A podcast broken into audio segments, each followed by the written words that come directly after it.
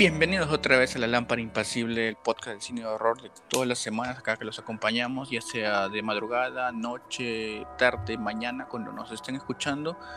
Venimos otra vez acá trayéndoles un review de una película muy interesante. Y bueno, en esta ocasión nos está acompañando otra vez, está acá Sandra. ¿Qué tal chicos? ¿Cómo están? Y nuevamente con una película de lujo. Así es, y también en esta ocasión ha vuelto luego de unos episodios atrás ha venido acá Carlos, o Charlie, de cariño, como quieran llamarlo. ¿Qué tal muchachos? ¿Cómo están? Muchísimas gracias de nuevo por la invitación, Marco. Y gracias a ustedes también por venir. Y bueno, como decía Sandra, bueno, antes de eso, no se olviden de seguirnos en todas nuestras redes sociales, como ya saben, tanto en Facebook, Instagram, YouTube, Spotify, Evox también, como La Lámpara Impasible o arroba lámpara.impasible, donde ya que colgamos todo nuestro contenido pasado y futuro también. Ahí pueden estar atentos a todo esto y coméntenos ahí, propongan algo, si quieren ver que hagamos alguna película, para dar nuestras opiniones o si quieren este, que pasemos una película también, ahí pueden poner si quieren. Y también si quieren participar nos escriben para coordinar muy bien.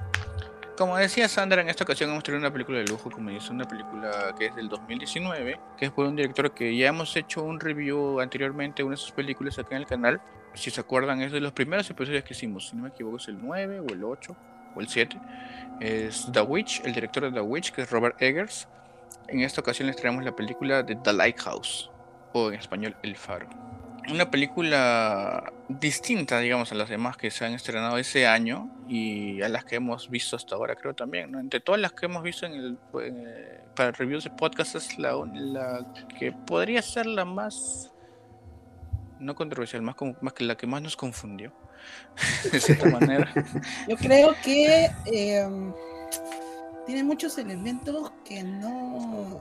Dentro de un género de terror, ah, tiene muchas cosas, muchos elementos fantásticos. Y es este, no sé cómo decirlo, pero es una película distinta, definitivamente, muy. Sí. Eh, eh, que que tienes que pensarla porque tiene muchos elementos metafóricos, de folclore, este, eh, ¿cómo puedo decir? Creo que me parece medio ya de vida marina, ¿no? De Rey, Tritón, así del mar, de Neptuno, ¿no? Que se menciona bastante en la, en la película. Y me parece, esta me falta investigarlo bien, pero creo que le dicen también una especie de algo así como terror este Lovecraftiano porque meten cosas de Cthulhu, o sea, eso de los tentáculos y cosas así, no me parece, ¿no? Es algo una apreciación así al vuelo, ¿no?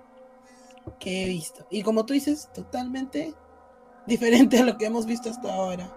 Eh, no, mira, la verdad es que sí, es una película Creo que la, la, mejor forma de definir esta película es decir que es muy vistosa a pesar de la forma en la que está grabada, eh, es una película que te llama la atención más que todo por, los, por la forma en la que fue filmada y los visuales que realmente a mi parecer lo lograron de manera muy, muy, muy espectacular para darle un ambiente único, la verdad. Sí, como dicen hablando lo que han mencionado ambos, por el lado de Sandra lo que dice del terror Lovecraftiano es este el tipo de, de horror cósmico que le llaman, de cosas que vienen más allá del entendimiento tanto de los personajes como de nosotros, o sea, cosas que pasan porque sí, no es porque ah, es protagonista y hizo algo, no, porque el universo quiere que le pase cosas, nada más.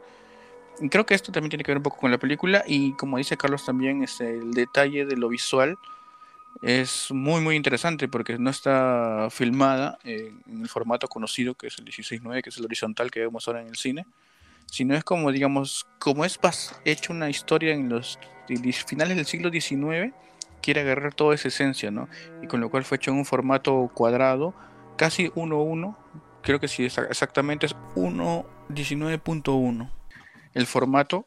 Y también se usaron este, lentes antiguos, o sea, de la época de los 30. Se tuvieron que adaptar las, cámaras, las, las cámaras para film, se tuvieron que adaptar este, para, para, que se, para que puedan usarse estos lentes, para que le dé ese, como dicen, esa textura o otro, esa calidad que se notara como si fuera de esa época, ¿no? Y que como dicen también, es toda una película totalmente filmada en blanco y negro. A propósito, no porque dijo, ay, no se va a ver bonito, no. Porque cada, hasta eso tiene un significado dentro de la película. Le da más, más fuerza, digamos, a las tomas. Y todo se filmó con lentes de 35 milímetros para dar ese, ese esa visión de las películas de entonces, ¿no? Que ahora hay una cantidad extensa de, lentes, ¿no? En esa época no eran tantos. Y esto es lo que ayuda bastante a la película, ¿no? Que está mayormente compuesta y planos recontra cerrados, ¿no? A los rostros o detalles de los personajes.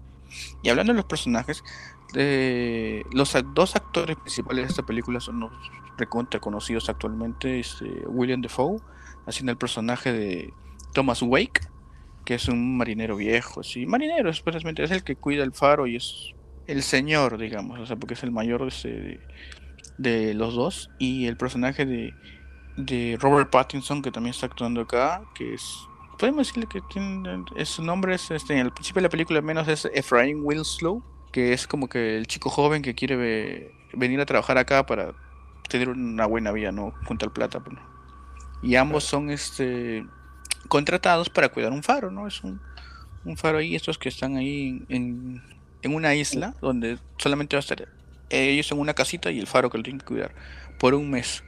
Nadie más. Y ellos y gaviotas por ahí nada más. Y antes de seguir con la historia, no sé si esta la estrenaron acá en los cines. Yo creo que sí. Yo creo que sí. Pero tú sabes que acá la suerte que tiene este tipo de películas que son, yo le llamo artísticas, ¿no? De autor también le llamo. Eh, no tienen pues este, ¿no? Mira, si Duna, ¿no? O sea, a Duna también la consideran de autor, o sea, difícil de ver, ¿no? Esas duran una semana, lo mucho, no duran más, lamentablemente. Y como vuelvo a repetir miles de veces, Perú sí es un país consumidor de películas de terror, pero de esas que son baratas. y por lo que te dije, la profecía de no sé qué, de Carlitos, este, el exorcismo de, de, Rita Guamaní, no sé. O sea, esas duran tres meses, te lo juro. Pero si pones una película así, de esas que son premiadas, uh, bien difícil. No duran casi nada, lamentablemente. Tienes que ir a un cine especial para tratar de verlo. ¿No? Y, o, o, esperar a que la estrenen pues en algún cine de universidad o algo así, ¿no? Es complicado. Es complicado. Yo, me, sí, yo me imagino que también ahorita en la actualidad ganar a este público, digamos, actual que está acostumbrado a ver todo en ultra HD, todo brillante, ganarle la vista con una película en blanco y negro, creo que es como que apostarle mucho. Ya es, es muy complicado porque hay mucha gente incluso, no solamente en el tema de películas, sino en el tema de videojuegos, incluso de animes antiguos, ya la gente no te los ve. O sea, tú le dices algo más allá de los 2000 y, y te ven con cara de que estás hablando pedazo de anciano, no voy a ver eso cuando tengo una serie en HD 4K que la puedo ver eh, y me va a gustar muchísimo más, ¿sabes? Sandra es así, por ejemplo. en general, como yo siempre te he dicho, a mí sí me gusta el cine así. Es, un gusto que yo tengo, porque, o sea, cuando estaba en mis 18, así 20, consumía mucho este Cinemax, que es cine independiente, europeo, o sea, bastante, que, que no es de fácil consumo, ¿no? Y o sea, y para mí esta película es un gusto verla, yo te dije, no, la quiero ver, como sea, la voy a ver y cumple con todo ese tipo de cosas, pues que te digo, ¿no? De un cine de autor en que no se va para un a un lado comercial para nada, ¿no? Opta por un blanco y negro y yo, como dijo eh, Charlie, hay personas que tan solo ven algo de blanco y negro y ya no la quieren ver, así. Como tú dices, este, el autor busca hasta los lentes para tratar de ver, eh, dar esa atmósfera antigua, ¿no? Y hay gente que te dice, ay, no, si no veo mi, mi, esto en 8K, no lo veo. O sea, así es el público que está acostumbrado, quiere eh, lo máximo en tecnología y no se va por ese lado de calidad, ¿no? Y atmósfera que esta película tiene. Sin embargo, en el cine que, en el foro que a veces te comento que paro viendo, esta película, o sea, no sé cómo le habrá ido bien comercialmente, más o menos creo, ¿no? O no, pero... Eh, eh, ya tiene un público de culto, ¿no? O sea, eh, la película ya tiene un público ahí. Cada cierto tiempo la comentan y dicen, a ver, explíquenme de nuevo cómo fue esto, cómo fue el otro. e incluso yo llegué a ver memes del actor Willem Dafoe, que lo bueno es que justo en ese momento, o sea, Willem Dafoe, que es un, actor, un actorazo, pues, que viene actuando, no sé si es del 70, creo, viene actuando él, o sea, ha tenido esa suerte tal que Spider-Man No Way Home, ¿no? O sea, justo lo ha agarrado por esos momentos, creo, este, que la gente lo identifica bastante con el Duende Verde. Y justo ya se había anunciado también de que Pattinson iba a ser pues Batman, ¿no? Entonces justo también ha coincidido esos dos aspectos que dicen, mira, acá tenemos al, al que va a ser el futuro Batman y, a, y este actor que es muy bueno, ¿no? Y yo he visto al menos este, algunos memes con algunos fragmentos del, del actor, ¿no? Su personaje es bastante peculiar, pues, ¿no? Al vociferar ciertas partes del guion, ¿no? Y al menos creo que eso se hizo un poco viral, no sé cómo le habrá ido al final la película, aunque puedo imaginar. y, eh, pero como digo, es una película distinta en muchos aspectos porque está cuidada muy armoniosamente. Es una película así como a lo Midsommar, que todo está pues este, una armonía de ambiente, em, colores, actuación, todo eso es este, conforma un cuadro perfecto o algo así, te puedo decir, ¿no? Que dice Marquito. Mm, sí, yo quería resaltar sobre lo que comentaban acerca de la iluminación, porque todo está en blanco y negro. La película fue nominada al Oscar por esto, no Ah, ya. ganó. Yo te digo algo, he visto lo que acabo de ver. eh, no sé cómo, o sea, me falta, digo, como lo he visto así, me falta investigar un poco más. Ujú. Pero si no han nominado a Willem Dafoe al Oscar es un robo. Mm, Ni ya. siquiera la nominación. Ni siquiera la Sí. nominación. Bueno. Te digo, ni siquiera la nominación. Mm, ¿Qué Porque puedo Dafoe decir? está en un 10 sobre 10. En un 10 sobre Sí, 10. la actuación de William Dafoe acá es Es brutal. un o 10 sea, sobre 10, te lo aseguro. Y yo- el y- Pattinson está muy bien. muy ambos, o bien, sea, no es que ninguno se lo coma al otro, o sea, ambos están Claro. en un nivel alto. No, Y es tengo la mala noticia de decirte que, según recuerdo, no fue nominado William Dafoe. Yo también me quejé en ese, ese año. No, no, Ese no. es un De robo. hecho, la única que es un nominación que tuvo para los Oscars fue para mejor fotografía. Y Y no solamente quedaron nominados, pero la no la película ganaron. está, es preciosista, o sea, tiene todo, está como si de fuera todos los cuadro, detalles, todos los cuadro. detalles. está- todo, todo está tan Ujú. bien hecho. Ay, justo cuando comencé los cinco minutos de película dije, oye, y yo que sé poco de este tipo de cosas, digo, eh, la fotografía es perfecta casi. Parecen cuadros de como cómics en blanco y negro caminando, no sé, o sea, incluso, no sé, la forma de dirigir del, la forma del director, que o sea, que los actores hay momentos en que están en completo silencio, pero al mismo tiempo, o sea, como que cargan el ambiente, ¿no? Hasta ponerlo lo más cargado posible, ¿no? Y, y, y compenetrarse un poco con la, con la locura que va a asumir al final a ambos personajes, ¿no?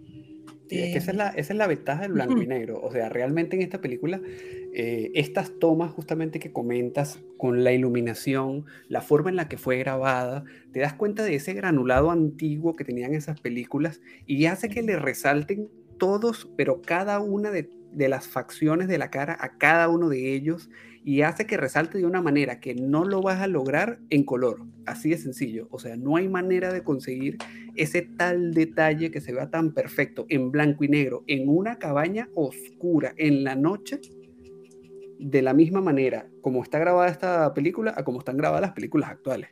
O sea, no hay forma. Por eso es que desde el punto de vista visual, este, que es una de las cosas que más me llama la atención en este tipo de películas, a mí en lo personal, me parece que fue algo eh, pero hermosísimo, hermosísimo que no había visto en muchísimo tiempo y que te, te llama el ojo y te llama la atención al segundo cero. O sea, no has empezado la película y ya eh, como te ambientan con la música, las primeras tomas que ves, la llegada a esta isla, esta roca olvidada en la mitad del mar, es, un espectáculo visual increíble, de verdad.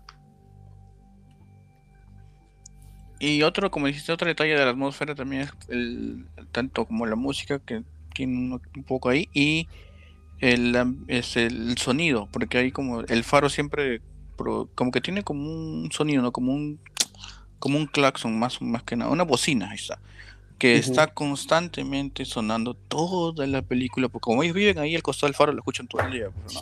Claro. y está constante y como que te, sin este sonido no sería igual la película porque te mantiene dentro de esto, te pone tenso también porque dices cuándo se apaga esta cosa, ¿no? O sea, Es para ponerte tenso, ¿no? Como Claro, alguna claro. vez, como alguna vez comenté de la película eh, Irreversible, que viene a ser también de tiene un terror psicológico ahí. Este, que el director, el Gaspar Noé, buscó a propósito sonidos cu- los cuales estaban como que probados, que producían incluso este eso es el vómito, o sea, eh, como una sensación de estar atrapado en algún lugar. eh, por eso algunos, algunos salían de la película, pues. Yo, yo no pude dormir luego de ver la película. Esta película me ha, me ha asustado más que varias de terror. Y, y este. Al mismo tiempo, o sea, por eso también busca sumirte en esa desesperación, ese descenso a la locura, ¿no? De ambos personajes, ¿no? Bueno, más que todo del protagonista, ¿no? Pero. Porque el otro ya estaba ya. pero Está medio te- camino. Pero eso, eso es lo que quiere el, el director y totalmente lo logra, pues, ¿no? Te desespera. Te desespera. Para esa película él agarró varias este, como dices, fuentes como de relatos de marineros de la época. También este, un poco sobre agarró de s- él como es fan de Edgar Allan Poe, agarró un poco también de, ese- Mm, de sus cuentos y del Love- y del Lovecraft como estábamos hablando, porque tenemos este, este, este faro que es por ellos tratado como si fuera una entidad ¿no? superior, porque eh, el, el mayor quiere cuidarlo como si fuera suyo nomás, ¿no? Como el otro es como su chacal, pues, ¿no? fuera su- Una musa. Otro- el otro. Claro, lo- el otro al Efraín lo trata como chacal. Dice, no, no, tú, tú haz las cosas así, las cosas de chacales, las fáciles. Yo solo yo me encargo de eso de allá nomás. Hay bastantes cosas ahí te- que vamos a ir hablando acerca de las relaciones entre los personajes y qué cosas puede significar, ¿no? Pero y- Ujú. antes de eso quería decirles, es- como decías de William Dafoe, antes que se me olvide, él, este, es- he escuchado o leído, que dicen, cuando él vio The Witch, él le gustó Ya. tanto, tanto, así como nosotros, que pues, él le envió varios mails a Robert Eggers, ¿no? Para que él quería trabajar con él. Y le mandó no uno, Sí. le mandó como, como 20. Como cuando uno quiere convocar para que vengan a grabar He lámpara, así. eh, Así. Y este y hasta que con- lo convenció, pues, ¿no? Y bueno, también, o sea, aquí no quisiera tener a. William Dafoe de actor en, en su película, ¿no? Totalmente. Definitivamente. O sea, si tienes un actor que ya cuando lo habían convocado, estamos hablando hace 20 años atrás, que ya lo habían convocado como el Dende Verde y ya decíamos es un actor muy bueno. Yo creo que hasta ahora estamos hablando que estamos en un actor ya de culto, es un actor ya que está pues en el, yo le llamo el Monte Parnaso, pues donde están los actores tops, ¿no?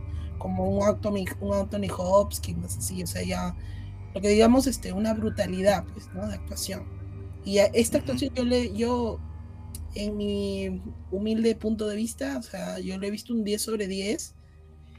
Yo no veo otra persona que le hubiera sacado los gestos. O ¿Tú sea, crees es que esta pueda ser su mejor película? Su mejor actuación, que digo. Al menos de lo que yo he visto, sí. Es que también hay, hay em, no hay esa suerte para todos actores que te den así nomás un protagónico a una edad superior de 50 años, pues date cuenta, ¿no? O a veces te lo das ya a actores comerciales, ¿no? Y esta película, o sea, así de dos personas que justamente hay una hay un contraste tanto de la edad de los protagonistas, hay un contraste de la suma todavía de la actuación de ambos protagonistas y que tratan los dos actores aún así, como tú dices, hacen una buena alquimia, ¿no? Hay una diferencia entre el rostro que es así, el, el William Defoe para mí tiene una belleza así, pero una belleza tipo exótica, con- totalmente apartada del Robert Pattinson, que hasta incluso en la película le dicen, no, pero tú eres bonito, ¿no? este, hay un contraste que quiere, y yo estoy segura que, o sea, todo eso, una conjunción, o sea, que hace que la película también, imagínate que soportas una película de dos horas, que prácticamente ves a dos personas encerradas en un, Y- en y es- un y es puro mon- es pequeño, puro- ¿no? Puros diálogos, puros diálogos, también es todo. de, de- de momentos tensos. de Diálogos y momentos reacciones, pues, claro. Exacto, de Diálogos y momentos tensos. Eso, ¿no? Y eh, eh, yo no veo, o sea, ¿cómo hubiera sido dárselo a otra persona? Y yo veo que al actor le sacan el, el 100% de sus Sí. gestos, de todo, o sea, de- de- del físico, de sus gestos, como dicen, ¿no?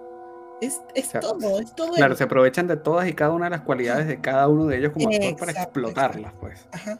Y también, eh, vuelvo a decir, Pattinson me ha sorprendido porque hacer este tipo de películas no es nada fácil. O sea, ¿cómo lees el guion? Una persona se vuelve loca ahí y donde incluso lo afean, ¿no? Lo afean y este, estar en un ambiente claustrofóbico, como decimos, Lovecraftiano. O sea, Y Es con una una persona tan difícil de llevar como, como lo fue Thomas Wake en esta película. O sea, no, y El tipo soportar las cosas que te va a decir. insoportable. o sea, el que ha trabajado con un jefe recontra explotador se ve reflejado en ese en momento se ve Así es. reflejado en, en las cosas que te dicen Eh, eh, claro, es que ah, mm, bueno, no hemos contado mucho la película también para que todos, todos ustedes que nos escuchan puedan verla y llevar todas estas situaciones para que las vivan también. Es una experiencia propia porque cada uno saca sus propias conclusiones. Y este, pero acá les sacamos, les vamos a decir que eso como dicen, o sea, del jefe explotador, como era este Thomas Wake, porque hay una como una rivalidad, ¿no? Entre dice que jerarquías, ¿no? ¿Quién quiere, quién va a tener el poder, ¿no? El Ephraim solamente venía porque quería trabajar, pero el otro venía así, no, yo acá soy el jefe y tú eres mi subordinado, siempre. Pero siempre había un momento donde se les pasaba todo eso. Y era como cualquier persona. Con trago. Porque salía el, el- salía el trago parece una reunión de amigos que teníamos y los dos eran amigos, ahí nada era de jefe, nada, no. Ahí los dos eran amigos, se abrazaban, bailaban, se golpeaban. cantaban canciones de, pero eso es de normal he del mar.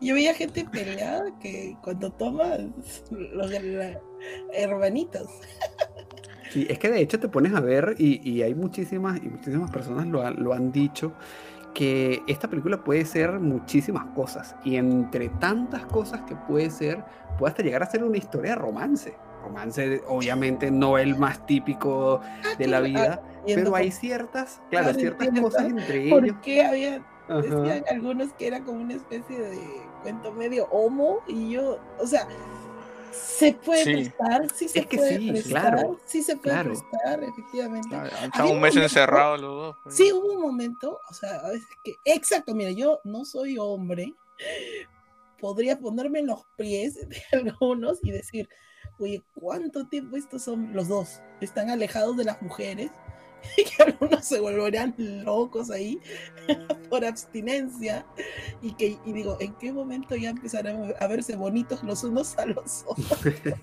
Y encima con trago, ¿no? Y Y yo creo que eso es más, y, y yo creo que eso también está más reforzado por la época en la que está contada esta historia también.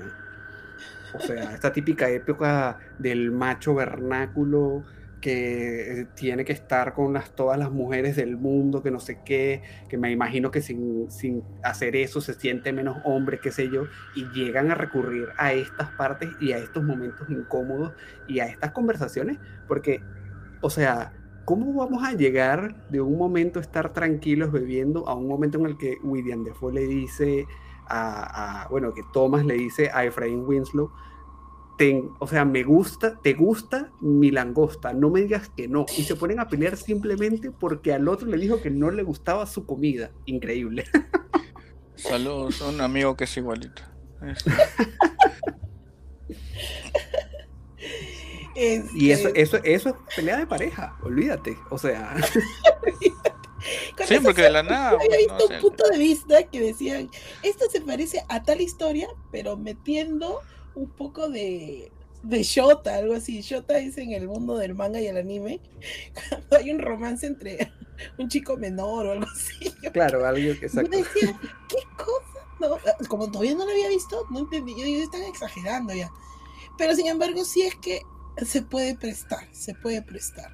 Y eso que los actores, o sea, se nota que hay un respeto entre los dos y los personajes en sí no, nunca hay una. No, el mayor no, lo no, el mayor no lo respeta tanto al menor. Exacto, pero hubo un momento en que sí, por un momento pensé, oye, que esto va a terminar mal, cuando el chico está alucinando con una sirena y yo dije, oye, ¿qué, oye, ¿qué le está haciendo la sirena? Y había momentos en donde habían planos donde eh, Ah, sí, lo agarraba al viejo, lo agarraba la sirena, agarraba, agarraba la, agarraba la gaviota. Y yo decía, a haber un momento en donde eh, se va a confundir y va, va a terminar besando al viejo. Y, Cuando se acercaron, yo también empecé dije, no, ahorita se chapan. No, y tú dijiste, Sí, pues. esto, ya, esto ya terminó en otro tipo de Eh, terror. eh, esto ya escaló demasiado, dije. Sí. Sí, porque hacían, porque todos, como dices, no, como dices, están hasta un mes, inclusive pasó el mes, creo, y hubo una tormenta y no vinieron a recogerlos, estaban más tiempo encerrados ahí. Ahí ya hicieron sus cochinadas cada uno en su lado. Sí, pues. Es que- Ahí, es que- esas, esas, esas escenas locas que les Sí, parecían. ahí por hay un momen- eh, a Ahí, ver, ¿tú, ah, cómo, tú ah, que tienes pues el, todas no, las hormonas, señora. Todas las hormonas que me han hecho que, o sea, tú te puedes poner en sus pies del pobre hombre y estar un mes. Es normal, Aunque o sea, lo ¿sabes que, lo que he hecho es normal Que también. tú, o sea, me, tú me acabas de decir que solo ha estado un mes, que parece que el hombre, el hombre ha estado toda la vida ahí, en esa isla. Pareciera que el Eh, exacto. tiempo transcurre la vida ahí. ujú, Y que, Eso y- dicen. Y, o sea, que tú me digas que ha estado un mes, yo me imagino que habrán algunas personas muy sanas que soportarán estar un mes sin hacer nada, pero se ve que la, ¿cómo puedo decir? La Efraim o, o- Ujú. o el Pattinson, este, Ujú.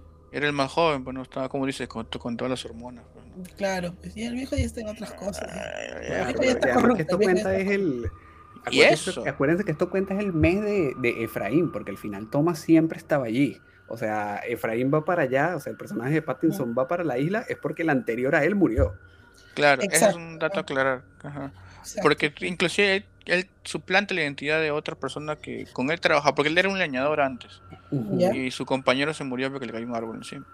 ¿Y Un árbol, no unos troncos. planta? Esta parte volé un poco. Porque a esta persona, a esta Efraín Winslow, y como, Ah. digamos, eh, él, él, su nombre real es Thomas también, pero es Thomas Howard. Thomas Howard. Y él dijo, este, y él como que no, su- no, no tenía un historial limpio, entonces dijo, ah, suplantación. Es momento de hacer borrón y cuenta nueva, pues. Claro, Y, y- qué mejor que agarrar este trabajo y irme para el carajo por una isla donde nadie me conoce. Y peor le fue porque el, el, el güey lo trató como perro. Lo tra- y literalmente, habló- o sea, hubo varios momentos que le decía, tú eres un perro, así le decía. Y yo no soy un perro. Así se, se deprimía. Y hay varias cosas, o sea, más allá, más allá de todo esto, como hablamos de, de esta, digamos, acercamiento entre los dos, este, el, el faro que también existía como si fuera una entidad también para Wake. Y a esto lo contagia a, Howard después, ¿no? Porque él dice, yo también quiero ver el faro, déjame ir al faro, ¿no? Porque lo toman como si fuera una, una deidad, ¿no? Para cuidarlo o, les va a dar la, luz, o sea, como descubrir la luz. Es otra manera de ver la película, ¿no? La, la alegoría a la luz, ¿qué vendría a ser? Esa parte ya creo que acá ven- van a venir los spoilers, porque la verdad que. eh, aunque trato de entender, porque. O sea, yo- con- o sea, he leído un poco de Edgar Allan Poe, he visto un poco de Lovecraft, un poco, no mucho. eh, he visto, el- hay, un, hay un mito, que no me acuerdo si es el de Prometeo, sobre un chico que termina, o sea, es un personaje griego que termina de la misma manera en que va a terminar el protagonista. O sea, he, leído eso, pero ahorita no me acuerdo el nombre. Si es, el es, Prometeo eh, o es este. es, prome- es la, digamos, el mito de Prometeo y Proteo. Ya, entonces, Prome- este, a pesar de todas esas alegorías, eh, no todo lo puedo dilucidar, o sea, no todo lo puedo ver a- hacia No, dónde, pues, porque Es que esa, claro, Como- es que esa fue la intención, de y hecho. a mismo- eso es lo que voy. Ajá. Tal vez estamos entrando al terreno, como hablé en er- este, ¿cómo se llama? La maldición de las hermanas, en que el director, cuando lo entrevistan, él dice, pero es que yo no quiero que entiendan, yo no quiero Exacto, que entiendan. exactamente. Yo lo que quiero es que tú mires y hagas tus preguntas, pero no haya una respuesta a esas preguntas. Simplemente mires y digas, ¿qué está pasando acá? ¿Qué está pasando? Así como la paisera casita, ¿qué está pasando? Y es que eso, O y sea, es que eso es lo bueno ¿qué de la película. Y ahí es a mí donde me- a mí me parece una locura muy buena porque no tiene miedo, no tiene miedo, no tuvo miedo al, haber- al hacer esta película de dejártela así a tu interpretación. O sea, no te voy a dar las herramientas, tú piensas. O sea, hay tanta gente, de hecho, que hay gente que dice que te puedes dividir literal la película en una parte, este, la parte romántica, la parte eh, del trabajo, la parte del thriller psicológico, la parte de la, de la, venganza o la toma de poder, que es justamente antes, eh, cuando el eh, personaje de Pattinson le revienta la cara a, a Wake, este, como por fin tomando el control de todo y este es mi terreno, aquí mando yo, y al final terminamos con este final que lo único que hizo fue volver, que te volvieras tú a, repensar qué carajo era lo que habías visto luego de haber visto ese final. O sea, ¿qué pasó? Es increíble. Se agarraron un poco la explicación entre lo que es Prometeo y Proteo. Como decía, Prometeo eres como un, semidios de, del Olimpo que fue quien se le regaló el fuego a los hombres, así cuenta la, historia. Eh, y supuestamente, en este caso, Pattinson, claro, recibió un castigo que era estaba encadenado a una, una montaña y todos los días venían a, los, animales venían a comer los buitres, que será, ¿no? y pero él, él, cada, y cada noche se, se, curaba de nuevo y él empezaba el día de nuevo. así todos los días, moría todos los días. Terrible castigo. Claro, una agonía eterna. Y en el caso acá de la película es el que el Pattinson hace como Prometeo, que es el que quiere llegar al, al faro y que al final lo logra luego de muchas cosas que pasaron. Este, y, y, pero es rechazado por estos dioses, ¿no? Que lo castigan tal eh, cual le pasa a la, leyenda. ¿Tú crees que eh, lo que sucede casi a la mitad de la película, que ojo, también en, mi foro de cine repetían esa escena mil veces de, de él cuando pierde ya la... Empezamos el, el descenso a la locura, ¿no? El que, Y es el inicio, ¿no?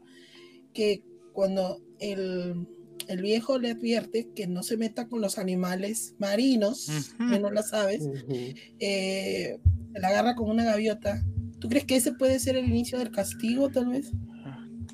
Claro, porque Wake le menciona este, que las no debes hacerle daño a las gaviotas porque eso trae mala suerte. Porque es como una representación a que si estos, estos pájaros estuvieran este, las almas de todos los marineros que han fallecido. Y es como, y, tienes que respetarlos, ¿no? Y si le haces algo malo, el mar te va, el mal te, el mar te va a maldecir o te va, te va a hacer algo.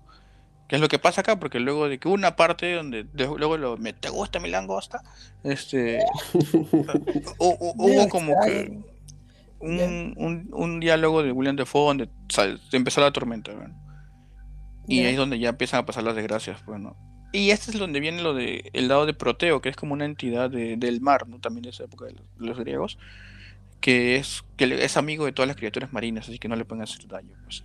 Y, Pattinson al reventarle la cabeza a la pobre gaviota, porque le dio mal, le dio durísimo. Con todo. Pero también la, la, gaviota era fregada también. Te la, te la agarran, sí, comprendo, sí. hay animalitos que te la agarran. Pero... mucha paciencia, weón. La gaviota estaba que lo jodía, así como si, ya que lo picoteaba. Lo, todo.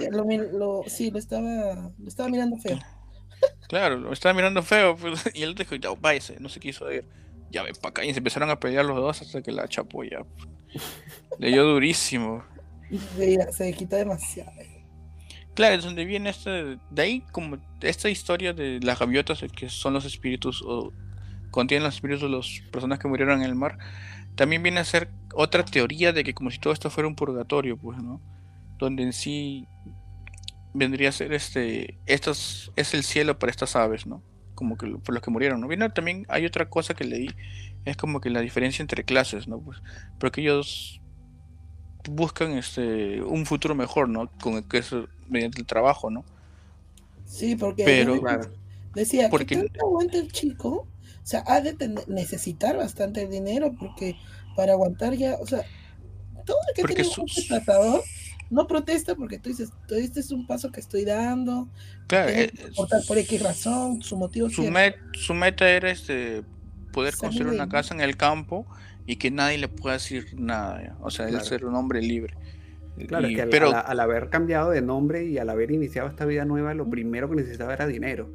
Y digamos que el dinero más fácil pues este, pues una isla donde nadie te conoce, vas a estar con otra persona un mes, te van a dar un montón de plata y tú dices, bueno, ya cuando regrese puedo iniciar mi vida nueva con este nuevo dinero, con este nuevo nombre y nadie me va a conocer a donde me vaya, pues. En teoría le van a dar bastante plata porque como el supervisor era. Wake, el, super- el supervisor era Wake y él escribió en la bitácora, ¿no? Exacto. Hoy, hoy yo trabajé mucho, este, mi, mi, mi chacal no hizo nada.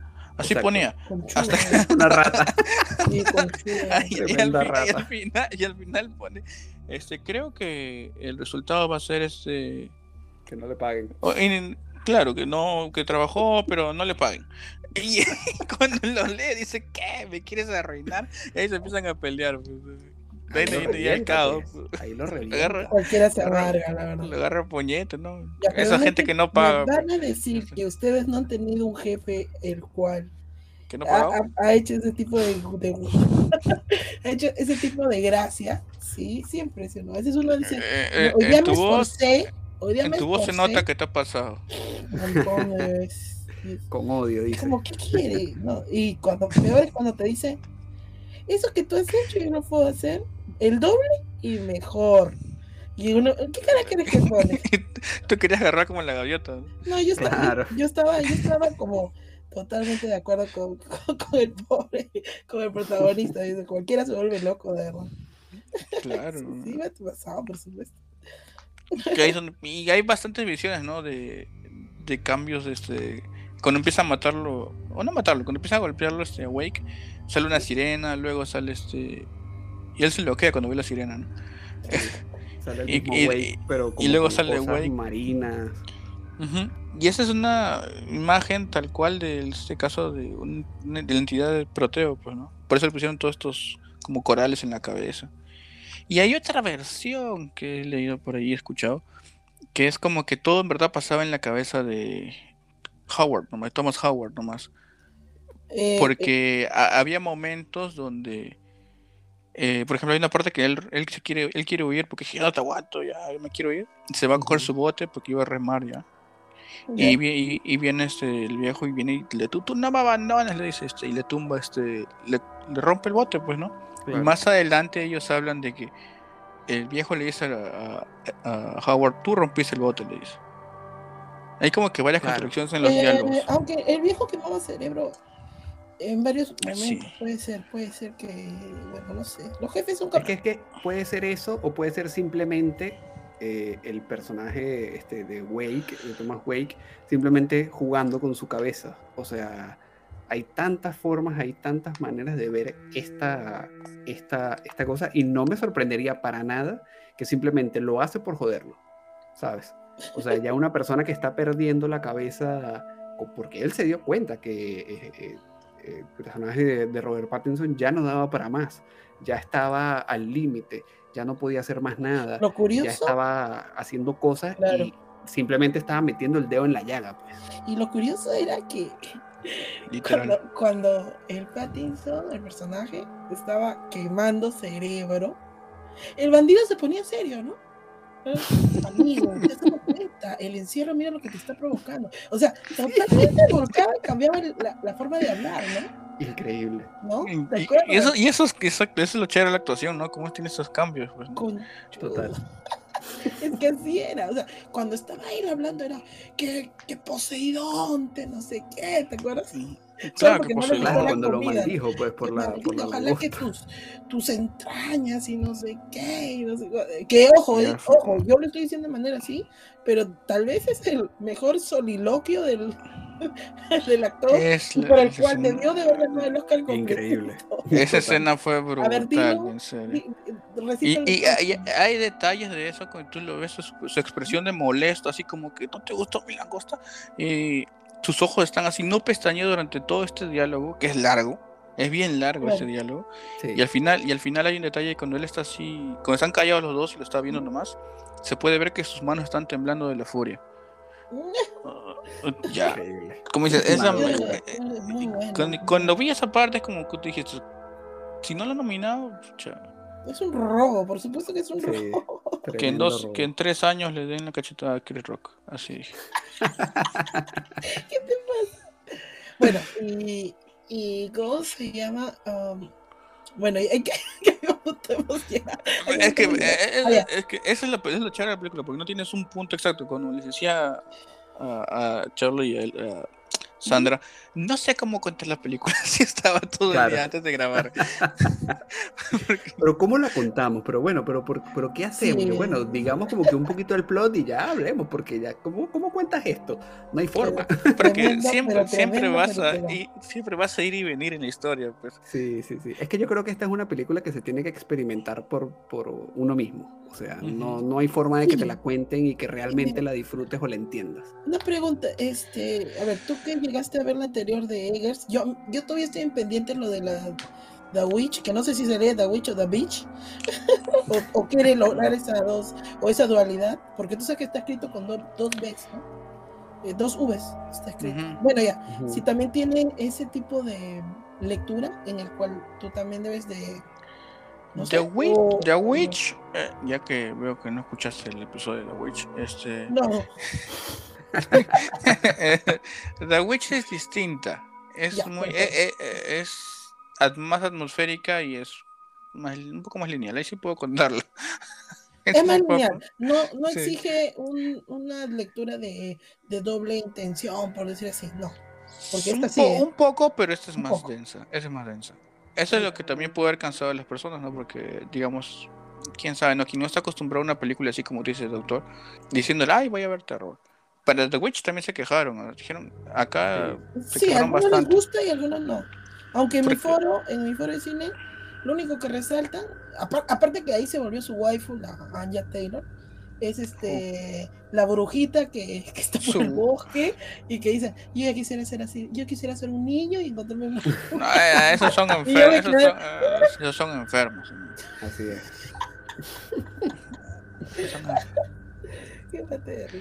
Luego se los comen. pe. Ah, Y también literal, ha hecho, eh, y ha hecho pues este, en la última película que, que esa la quiero ver es The Northman, ¿no?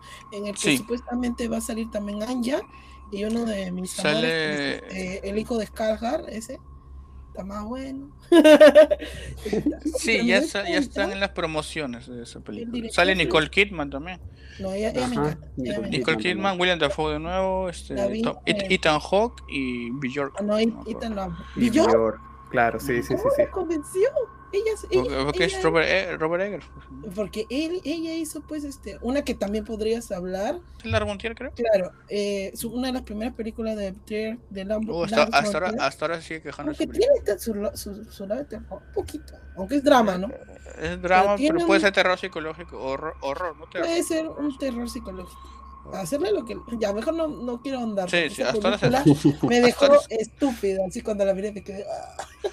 "Ah". ya, pero ella dijo, o sea que como, eh, como había una sobrecarga de, oye, oye, has actuado muy bien, que no sé qué. Hay personas que no aguantan eso, ¿me entiendes? Ya estos no estamos saliendo, pero.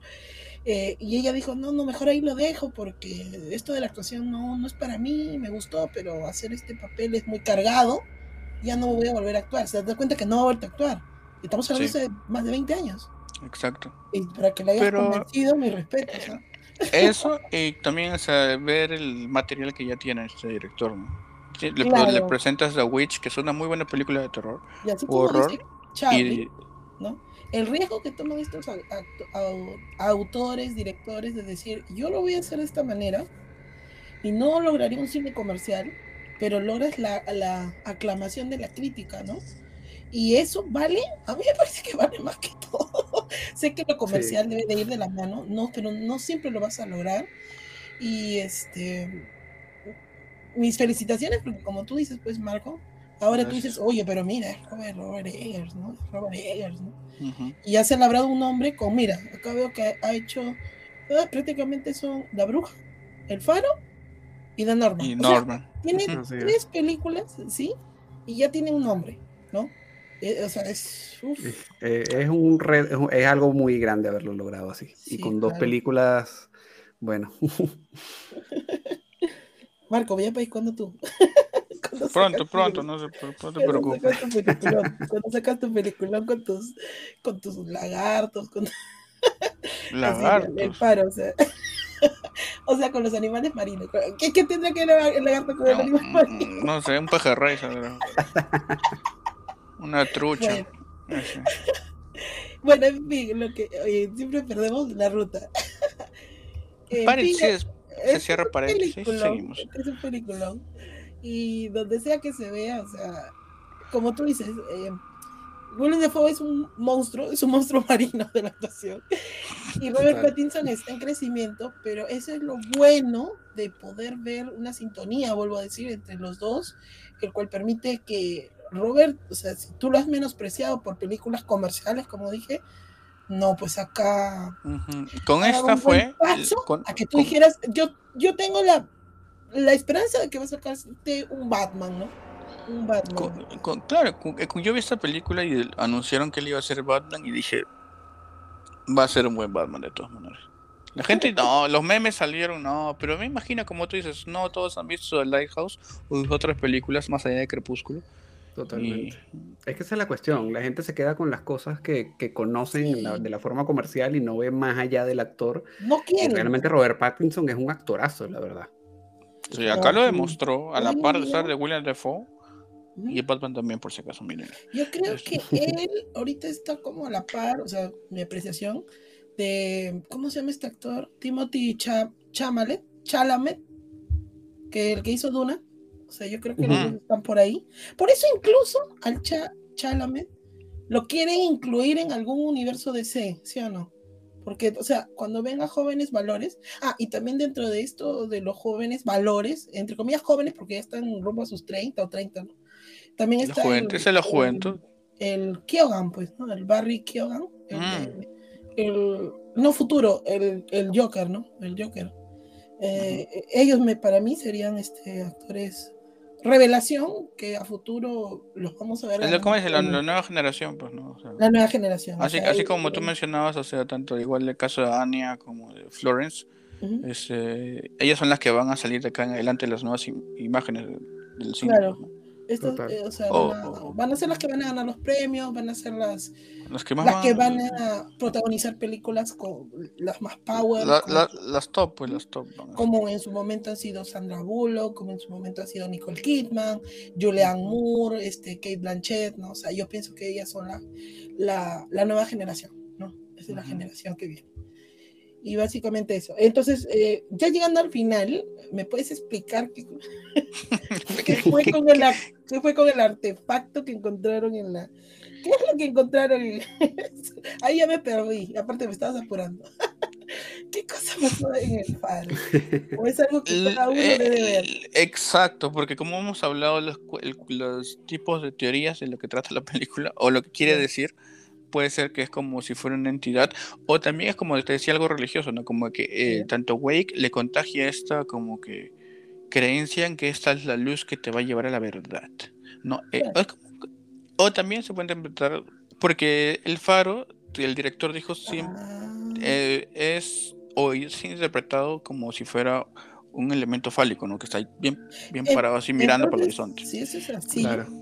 toda esa referencia a cierto homoerotismo no está tan alejado de lo que es. Exacto. Porque, No, exacto. porque en una de las partes, que también creo que es una de las mejores de, de Pattinson, que dice, ya me Uy, no hartaste, sé. Ah, ya ya. me hartó tu olor, ya me hartó que huelas a semen, ya me hartó que, que pares haciendo esto, que pares... Y yo me quedo... "Ah".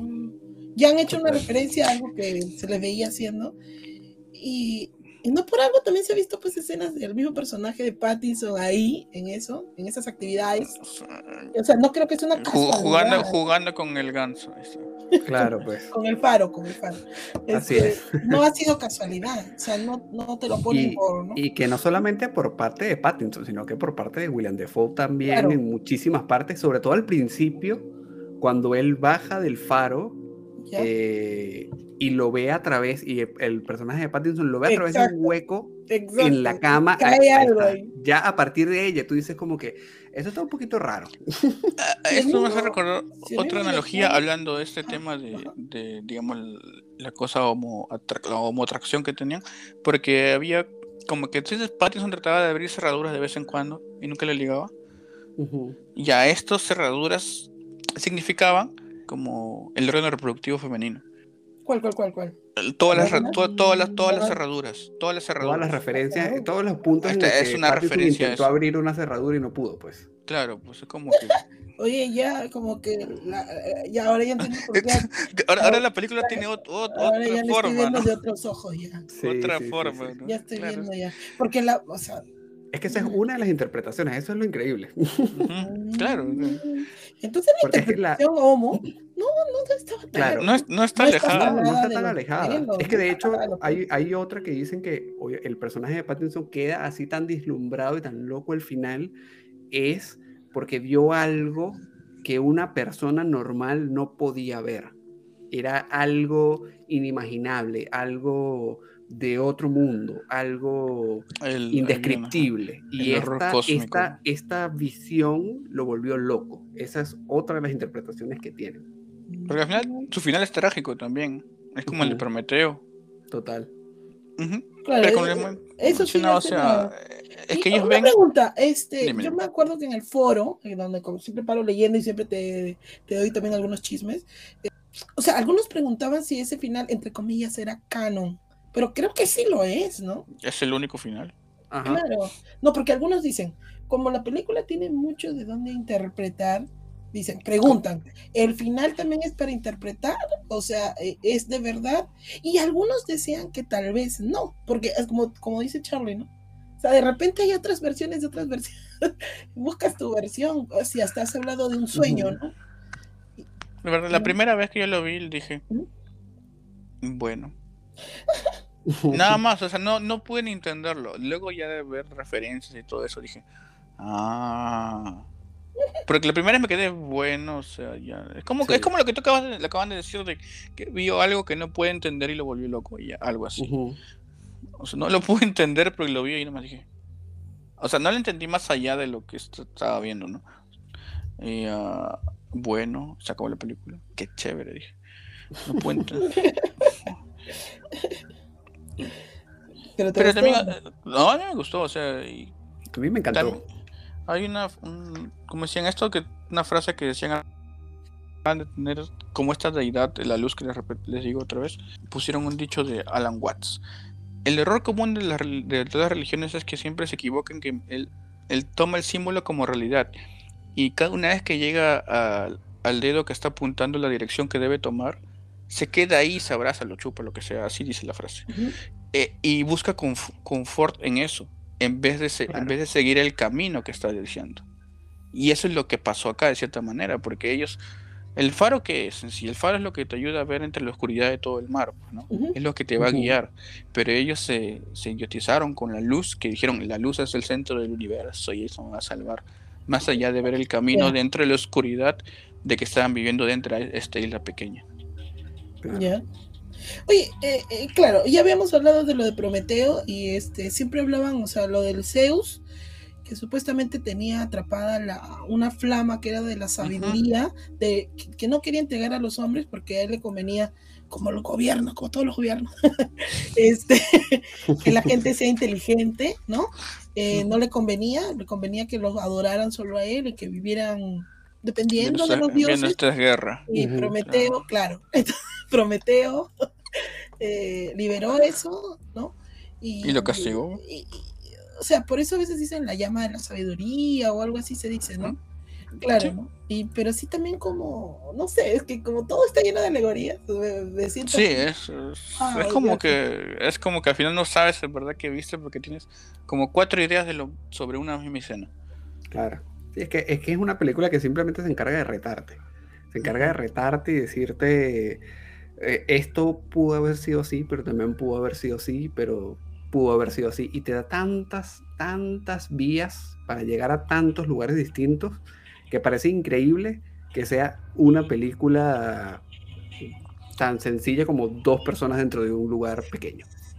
Claro, dos marineros, que, dos, o dos, dos personas que fueron a cuidar el faro por un mes y cayeron en la locura. Esa es la sinopsis chiquitita de todo lo que Claro, hemos estado es- hablando es todo este fácil. tiempo. Y también, o sea, este tipo de cine me recuerda también un poco a, a Dogville, a Dogville de Lars von Trier. En el cuarto dirás, pero no tiene nada de parecido. Pero a lo que voy es que en, la- en esa película Lars von Trier eh, no usa el, no, no usa, no tiene eh, ambientación. Y muchos decían, ¿cómo puedes sacar una película donde no hay ambiente? O sea, no hay una casa, no hay nada. simplemente es un escenario en negro y los actores, pero mírate los reverendos actores que tiene esa película. Y tiene, tiene Nicole Kidman, pues la protagonista. Entonces, y le saca el jugo, pues, a, a las actuaciones, ¿no? Y este tipo de películas me recuerda a eso, pues, que tienes dos actorazos ahí sacando a flote todo lo que es simplemente la... Ahí también es una, una ambientación monotemática, monocroma también, este, ¿no? Y las gaviotas, ¿no? Eh, eh, dos protagonistas y, la gaviota. Exacto. Una pregunta, ¿y tú crees que todo, todo pregunta? Este, me parece que también muy aparte de la mitología, este, la parte alegórica donde se ve a Defoe como una especie de dios. Eh, sí, que puedo hacer al principio que ilumina, que ilumina sus ojos y todo eso. Me parece puede estar sacado de cuadros. cuadros sí, es un, es un cuadro. E, es, tal cual lo sacó de un cuadro. Y es como que, digamos, muy, vistoso, muy vistoso. Sí, y salió la fue sacado de un artista, no recuerdo ahorita el nombre, la verdad. Sí, Pero qué interpretación, hasta otra interpretación le podemos dar a eso, ¿no? Como que él siendo ese Wake, tomándolo del brazo y mostrándole la luz como que tú no puedes llegar acá, yo soy más que tú, ¿no? O sea, yo lo tomo es como Demostrar, tratar de demostrar como superioridad ante él, pues. Y todo lo hacía a través de esta luz, digamos que replicaba del faro también. Pues, nunca nos vamos a cansar de sacar ese punto de vista. No, nunca. Pero excelente, excelente. Muy buena, muy buena película. Buenísima, la verdad. Es, que es, una película realmente que tienes que tienen que experimentar. O sea, y que vas a querer ver una y otra y otra vez y creo que no te vas a cansar. Es que yo, te, yo voy a mirar los videos explicativos de, que seguramente ah, no, es una visión de uno te, te vas a marear más. va a ser ah, otra visión. Ah, sí, a mí me pasó. eso, son visiones muy distintas, muy distintas. Y bueno, no les hemos, hay muchas cosas que no les hemos contado que van a ver ahí, que sí tener una mente bien abierta para saber lo que está pasando. Eso sí. no decían, ay, ¿por qué sale esto? No, sale porque quiere salir, nomás diré. sale porque tenía que salir, porque está ahí, listo. Porque está ahí y apareció ya. ¿De cuál? ¿Qué? Las criaturas, van a ver que otras criaturas por ahí que no.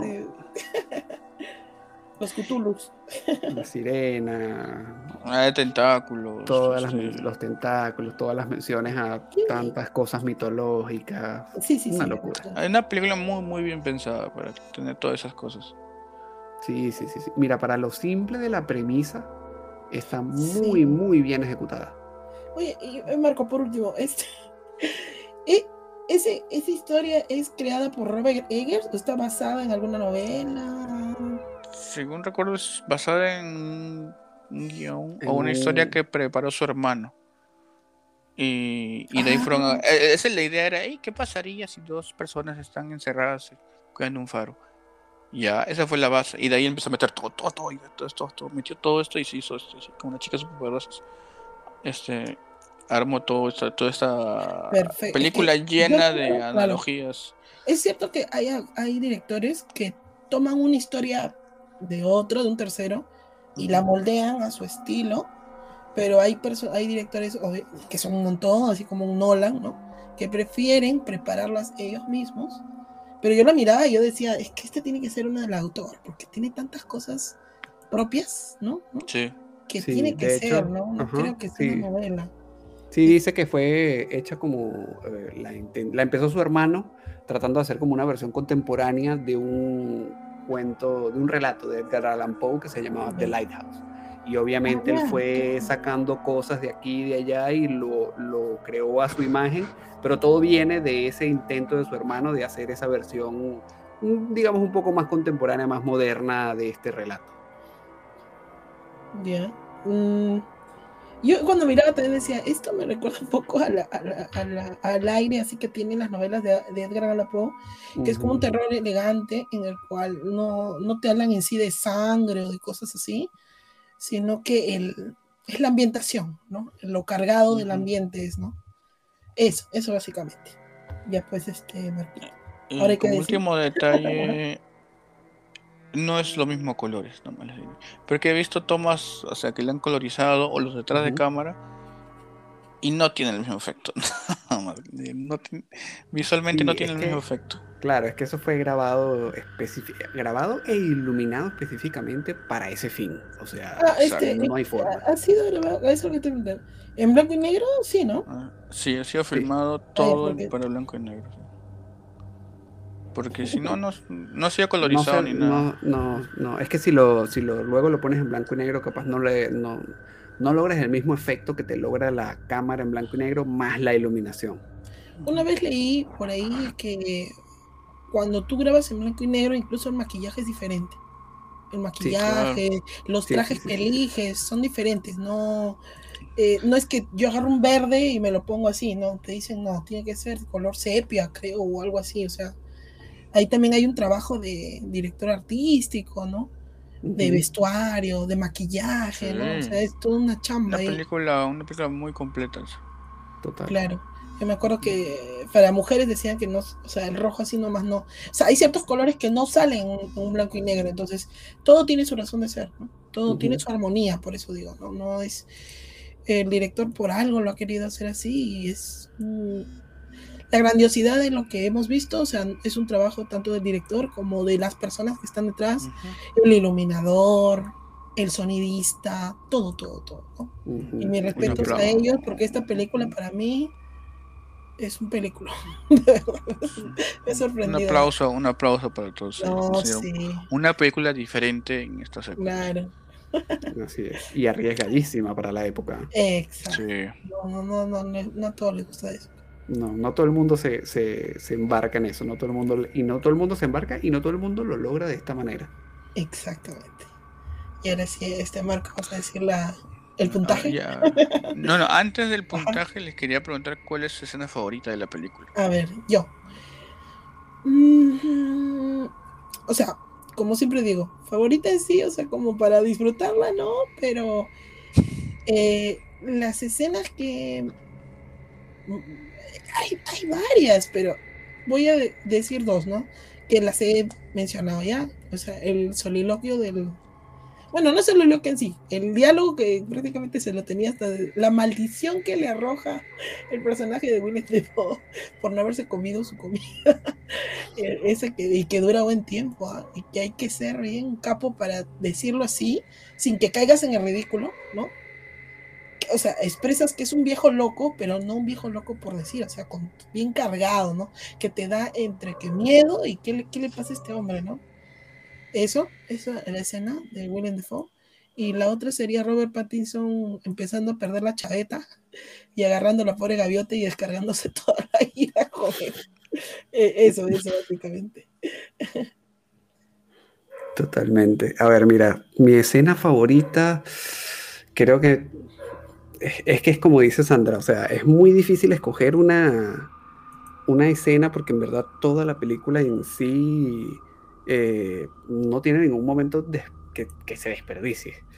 Eh, si menciono algo, mira, volvería a mencionar la parte de la maldición que lanza eh, William Defoe porque me pareció espectacular eh, esa toma, todo, todo esa toma, ese momento, ese sentimiento, la forma en la que lo transmitió es una forma única. Y la otra parte, eh, diría, está eh, la parte en la que William Defoe eh, se le aparece en la noche todo desnudo y le brilla la cara a, a Robert Pattinson justo. Ese momento me pareció un espectáculo, porque ya tú no sabías qué demonios estaba pasando. O sea, ya ni siquiera uno como, como espectador se imaginaba ni tenía ni idea de qué era lo que sucedía, muchísimo menos el personaje de Robert Pattinson. O sea, a mí me pareció una locura. En mi caso, yo igual voy a coincidir con la escena del diálogo de la maldición. Porque yo estaba viendo la película tranquilo. Me acuerdo que la estaba viendo en el trabajo todavía. Este, y estaba así con mis audífonos. Y la nada empieza a gritar. Yo, "Ah", me está gritando a mí. Inclusive sentí que me está gritando a mí. dije, o sea, porque yo me le sentí, no, yo sí, sí, está rico la langosta. este, Porque este, lo dice como dices, con tanta furia, o sea, con tanta potencia que te quedas sorprendido. Yo me quedé sorprendido dije, ah, esto es- ahí dije, ah, no, esto es- se fue en flor acá, esto es. Sí, Porque se mandó una actuación dije, ah, no, esta es la película. el señor William Dafoe. Esa para mí es la, la, escena que más me gustó y la que siempre me voy a acordar cuando me hablan de El Faro o The Lighthouse. Y ahora sí, ¿cuál es su calificación para esta película y se la recomendarían a los oyentes de Perú y el mundo? a ver, yo, yo. ya mira, si a Midsommar, que de buen tiempo no le ponía 5 a nada, le puse un 5. Y eso que tiene sus defectos, como digo, pero artísticamente hablando me encantó y la actuación de la chica. Esta rompería el 5. ¿eh? sería 5 por 2, 5 por 2. es un peliculón donde se le vea es muy buena. Quizás este para alguien que le guste el terror eh, clásico, con asesinos, con tipo cosas así, no le vaya a gustar, el ritmo es un poco lento, no se puede negar. Duras, creo que son dos horas, ¿no? Eh, hay muchos, es lo que mis hermanas le llaman momentos muertos, que es donde eh, simplemente ves las acciones de los personajes y no ves este mayor diálogo ni interacción. Sin embargo, eso va, va creciendo el, el ambiente, ¿no? Va intensificándolo. Y es un tipo de terror diferente, eh, como digo, Lovecraftiano, con bastantes referencias, alegorías. A mí me gustó muchísimo. La recomendaría, o sea, y más allá de un género de terror, algo de película de, de a uno, pues, o sea, muy, muy buena. Y vuelvo a decir, o sea, si no ha recibido Oscar, por eso el Oscar ahorita está desmerecido, pues, muy venido abajo. O sea, no premias a lo que debería ser. Esta película, o sea, total robo, que no haya sido más, más este, nominada que solo, o sea, la fotografía sí fue perfecto, ¿no? Pero, o sea, el director, pues, o sea, no, el, y que William Defoe no haya sido ni mencionado, o sea, no, pues un robo. Incluso Robert Pattinson mereció eh, tener un, aunque sea una nominación por tener, eh, como secundario, ¿no? Pero la película está muy buena, perfecto. Y en mi caso, sí, totalmente coincido con lo que dice Sandra. O sea, creo que una valoración de 5 para esta película se queda muy corto. Este, mm, siento que es una película que realmente considero que todo el mundo debería ver, te guste o no te guste el terror, porque realmente creo que va a ser una experiencia muy diferente, eh, que se puede sentir un poco también que hay gente que no le va a dar la oportunidad, creo que es una película que vale la pena y más todavía. Eh, la verdad, no, yo la vi y, no es que yo soy muy de, de ver películas de terror, o sea, ahorita yo estoy empezando a ver de nuevo películas de todo tipo, pero ¿te gusta o no te gusta el, terror? Creo que esta es una película que deberías ver porque de acá a unos cuantos años yo creo que va a ser considerada esta película de culto. Perfectamente. Eh, yo igual voy a coincidir en que es una película que es, le puedo dar cinco, pero está más allá de eso por el trabajo que tiene, todo lo que nos ha llevado a hablar ahora sin contar en sí la película, como en otras ocasiones. Y, de todas maneras la recomiendo, como dices, a cualquier persona en general, le gusta el terror o no, porque es una experiencia, pero así no la vean en familia. No, no se la recomiendo, no se la recomiendo. No se la recomiendo. O sea, para, mírenla, pero no en familia. No, no, es en familia, no, con los muchachos, no, no. Ay, mira, está. Él, él, va a ser Batman, le pones y sale ahí después. Claro, pues. Ya. miren la parte, apartado, o sea, no. no, y, o sea, y mírenla concentrados, eso sí, tienen que ver, no es una película que vas a estar distrayéndote como que, ay, voy a distraerme un rato, miro para allá, converso un rato, no. Tienes que estar concentrado porque cada escena no es que no vayas a entender, bueno, de parte igual no vas a entender un poco, pero es cada escena es tan potente que te mantiene pegado. Tienes que estar pegado para poder disfrutarlo, ¿no? Eh, así que esa es la recomendación, o sea, todos véanla para que tengan una nueva experiencia, ¿no? En estas épocas. Con un cine distinto, o sea, totalmente distinto a lo que se eh, saca últimamente. ¿Tú dirías que este director Eggers, junto tal vez con el que mencionamos, eh, el de Midsommar, creo que es Ari, Ari, Ari Aster, y el director de Anabel 2, eh, vendrían a ser los nuevos talentos del cine de terror, o sea, jóvenes talentosos. La Anabel 2, ¿cuál Claro, la Anabel 2 es, es, el que hizo Shazam. Solamente que como la película le fue... O sea, es, es de ese Pero- de casos, en que una, una secuela lo hace mejor que la, la Ah, precuela. Este, por eso al toque lo jalaron para Shazam, pues. Te has quedado, "What?". Sí, me quedé igual. Pero, pero ya, al menos lo que Y sí junto con conozco- el, y junto con el, el creo que es uruguayo, argentino, el de eh, ¿cómo se llama? ¿Cómo se llama este remake? El de It. ¿Te parece que está Ah, los el, el director, el, el director de Flash. El Ajá, ¿cómo se llama? Ah, Musch- Muschietti, Muschietti, Muschietti, Muschietti. Me parece que está entre los jóvenes valores del, del terror actual. El It, It 1 sí fue chévere, la 2 no. Pero. Pierde, sí. pierde un poco su ritmo, pero. Eh, Y Ah. ya, de al menos que te puedo decir de Ari Aster y de Eggert, ¿Mm? sí que están ahorita considerados con dos películas y las dos muy, muy buenas de cada uno. O sea, están considerados de acá a directores para ver a futuro, interesante. tanto dentro del cine de horror, ¿no? De ahí otras películas. David F. Sand- Sandberg es David F. Ah, ya, ok. ¿Mm? Sí, entre esos son los que los nuevos que están saliendo, ¿no? Porque ya una época ya pasó los clásicos, ¿no? Que decimos Cronenberg, este Carpenter, que esos son ya el cine clásico de terror, pues, ¿no? Clásico 80, te digo igual. De ahí últimamente que James Wan con el- los del Conjuro y y de ahí nada, pero ahora que estos son los nuevos que como digo, en dos películas están demostrado más que los otros, Pero pero los que se demoraron, se demoraron en crear, no es que sean malos ni mejores, sino que se demoraron en crear este ese legado. Estos en dos películas ya tienen al mundo, digamos, del horror Sí. viéndolos ahí que cuál va a ser su siguiente película. Como The Northman, ya este, esa la tengo que ver. uno está uno está esperando. Y de Ari Aster creo que se viene ah, algo de Boulevard, algo al que no me acuerdo qué. Pero se, se viene que va a ser con Joaquín Phoenix. Así que ya empiezan a inclusive a tener actores de renombre también, pues. Claro. Y bueno, dicho esto, hemos tenido un capítulo especial de una película muy especial. Esperemos les haya gustado bastante. A nosotros nos ha movido un poco la cabeza. Porque- Un poquito no, nomás. Un poquito nomás, porque es, es por el hecho de investigar, ¿no? Más que nada, y tratar de comprender la película, más que nos ha. Bueno, nos ha perturbado un poquito también. Pero este, pero ha sido muy interesante. Esperemos que todos los que hayan escuchado también les guste. No, que es que este es un caso especial que no hemos spoileado casi nada. Así que esperemos les guste y se animen a ver la película, ¿no? Eh, igual le agradecer a ambos, a Carlos y a Sandra, haber venido en este episodio de El Faro.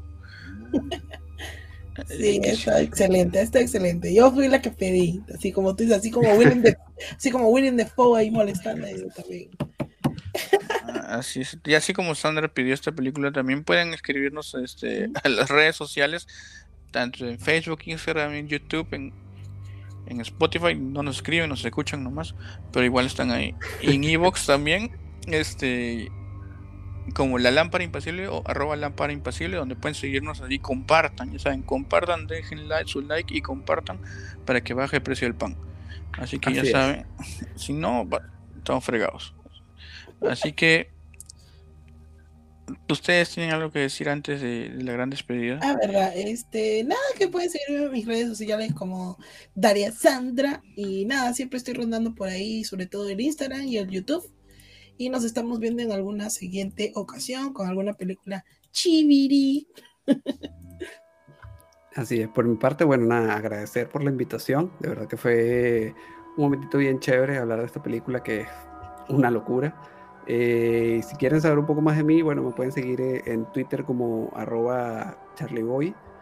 Charlieboy55 me consiguen o me pueden seguir por YouTube, eh, el canal de El Oráculo Taku. Ahí pueden ver un poquito más de cositas de, de anime, de todo un poco más. Así que, bueno, si se pueden llegar por allí, sería genial. Así que ya saben, vayan a sus perfiles, eh, nos- ellos dos, dejen su like, suscripción, así como acá no se olviden.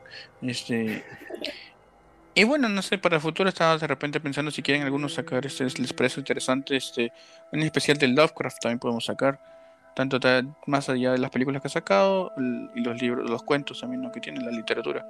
Entonces, estamos viendo esos para sacar para, para para que se animen a escuchar. Y ya saben, también si sale pronto, pronto, si sale, nomás digo. Cosas nuevas. Como ver películas en mancha, pues no puede Ya, ser. claro, eso falta, eso falta. Así es. Ujú, Pero apúntense, así pongan, escriban, yo quiero. Así escriban. Yo quiero en los comentarios y Ah, Mira, yo, yo, yo te digo, ah, ponlo en mi casa, así ponlo. ponlo, ver No, películas en mi pues, casa. sí. Yo pongo la canchita y vas a ver cómo se apunta. No, eso es cierto. Vienen todos así co- como el faro van a venir todos. Como las gaviotas del faro van a venir. Claro, así. Ahí sí yo los agarro igualito. ¿no? Así que este, igualito que el Pattinson, igualito los agarro. Este. Bueno, bueno, eso ha sido todo por el episodio de ahora con la película El Faro. Esperemos les haya gustado. No se olviden de seguirnos como les había mencionado. Y esto ha sido todo por hoy y hasta la próxima. Nos vemos.